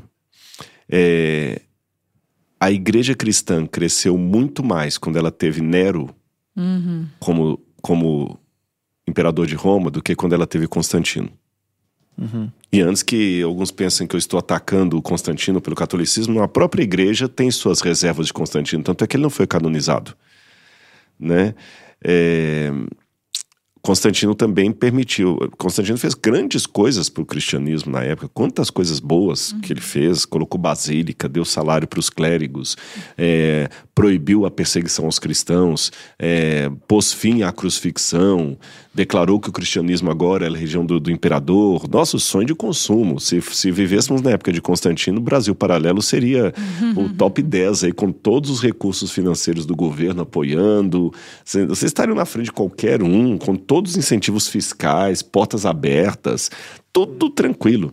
Mas interessante, foi a época em que várias questões pagãs entraram no, no cristianismo. É, o- o- e, Tempos fáceis, né? Tempos homens fracos. fáceis. O próprio padre falecido, que foi meu orientador, padre João Batista Libânio, é, de saudosa memória, foi meu orientador de, de mestrado. Minha, minha dissertação foi sobre Santo Irineu de Lyon. E ele escreveu um livro, o padre, padre Libânio, Libânio ah, sobre escatologia cristã, com a Maria Clara Ebinger. E nesse livro, A Escatologia Cristã, ele descreve essa era constantiniana nos seguintes termos. A era constantiniana trouxe férias à igreja outrora perseguida. Agora tudo era fácil. A igreja trocou as catacumbas pelos palácios. E a volta de Jesus deixou de ser um ardente desejo pela igreja. Houve um processo de des desescatologização do catolicismo, da igreja, que trouxe consequências ruins. E o padre Libânio, nesse contexto desse parágrafo que eu citei aqui do livro Escatologia Cristã, ele não fez como uma coisa de aplaudir. É, a igreja se tornou fria, acomodada ali no quarto século. Então eu repito a pergunta que eu fiz. Eu contexto porque eu, sendo adventista falando de Constantino, parece estar atacando. Então eu dei esse contexto, citando até um autor católico, para dizer, para fazer essa reflexão. A igreja cresceu mais na época de Nero ou na época de Constantino? Então, eu não sei, Arthur, com toda sinceridade, responder se o Brasil vai ser o ponto de resistência, mas eu sei dizer uma coisa: é na provação que aqueles que são os verdadeiros servos de Deus vão se firmar.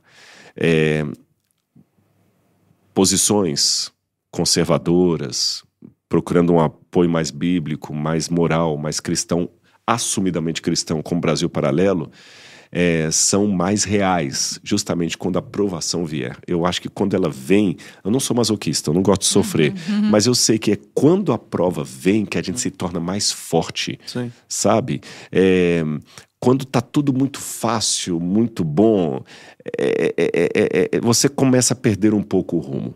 Então, repetindo e, e sumarizando, não sei. Mas eu sei que qualquer provação que enfrentarmos vai definir, definir quem tem um objetivo como o do Brasil Paralelo por missão ou apenas por O business? joio do trigo. O joio do trigo. Porque, Larinha.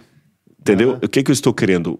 Passar uma mensagem do que eu acredito ou apenas ocupar um nicho do mercado? Isso é uma, isso é uma pergunta para. Eu, eu só, estou. Com é muito certeza. bom. É lógico, nós temos que fazer dinheiro, a gente tem que, que, que vender, tem que pagar o seu salário, o meu, a luz, o estúdio, tudo mais. Não estou fazendo agora, não vai ser tudo franciscano. Não é essa a questão.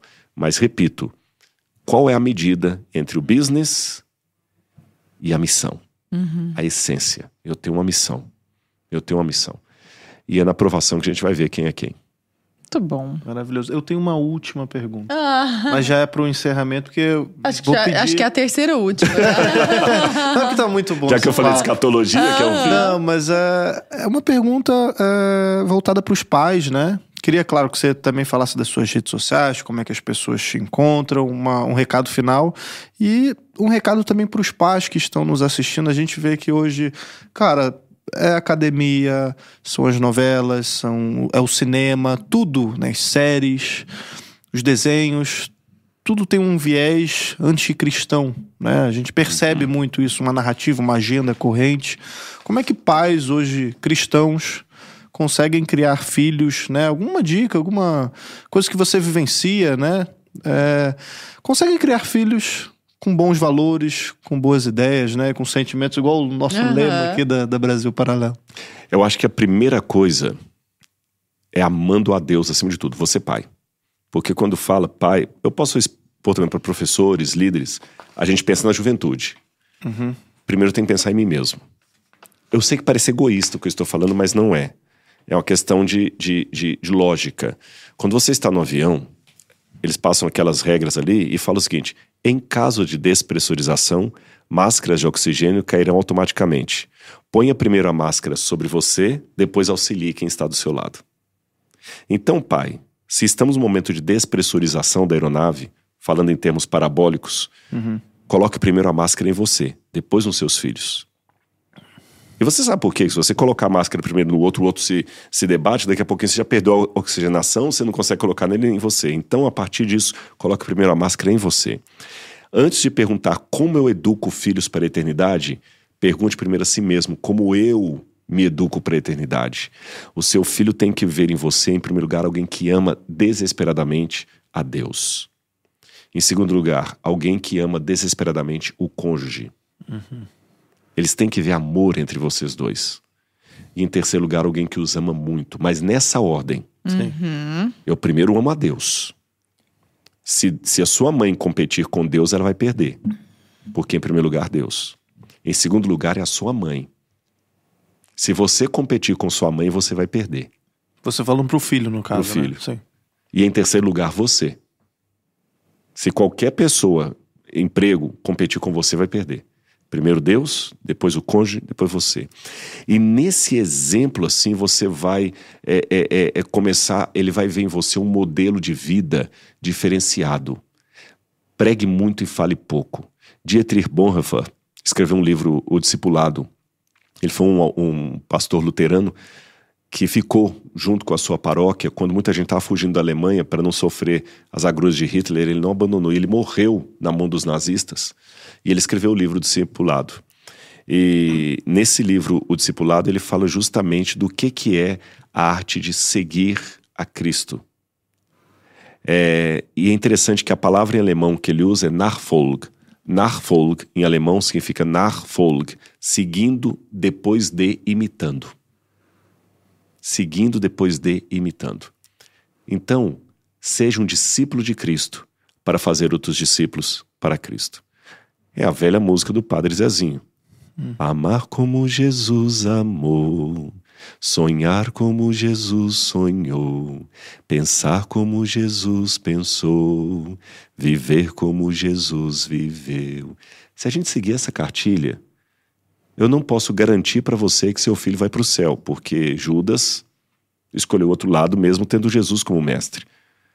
Mas a chance maior é do seu filho estar entre os onze que permaneceram fiéis, ainda que seu filho seja descabeçado como Pedro, incrédulo como Tomé, ou até imaturo como João.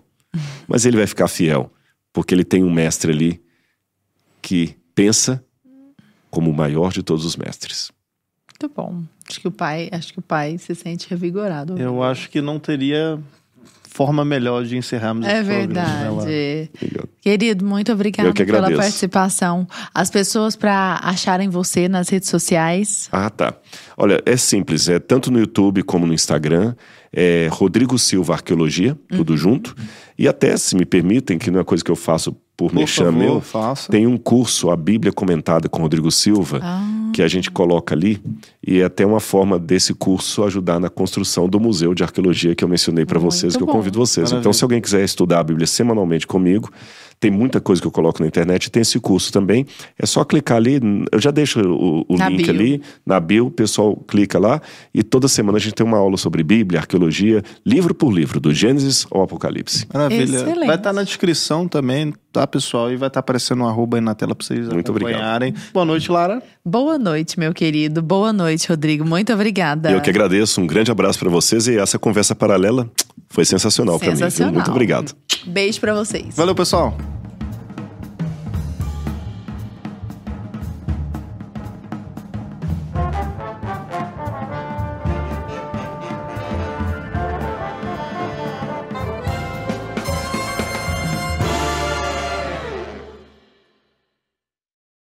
O direito à vida é algo que não podemos simplesmente fechar os olhos. E a legalização do aborto pode tomar um caminho sem volta. Pensando nisso, a Brasil Paralelo decidiu produzir um filme inédito sobre o tema. Para não perder a estreia e assistir gratuitamente é simples. Toque no link deste vídeo e faça seu cadastro. Nós contamos com você.